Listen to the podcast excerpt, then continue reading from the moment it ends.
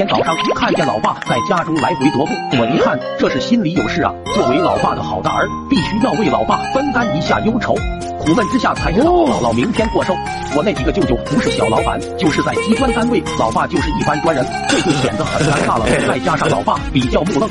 不懂得花言巧语，一回娘家就碰一鼻子灰。我连忙说道：“哎，就这事啊，过寿不就图个开心吗？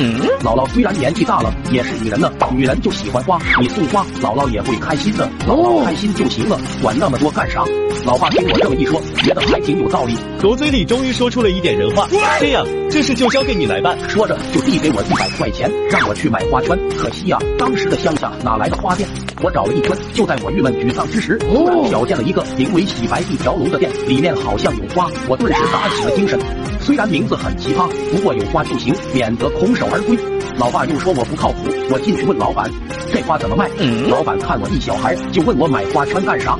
送老人呢，我爹让我买的，说一定要把这事办好办敞亮，得让老人开开心心的。老板一听就来了精神，就问道：老人多大年纪啊？好像是七十。那你光拿个花圈咋行呢？我建议你听过我们这边的十八里相送，专业的吹拉弹唱一条龙服务，绝对能让老人热热闹闹、开开心心的走。我一听就来了精神，热热闹闹、开开心心，这不正是老爸想要的吗？那就来这个吧。可是，一看到老板给的价格好几千呢，顿时就懵了。老板，我没带这么多钱呢，不然还是算了吧。没事没事，你可以先交一百块的定金，完事之后再付给我们就行。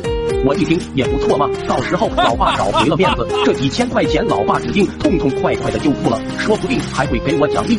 定好之后我就回家了。快手，拥抱每一种生活。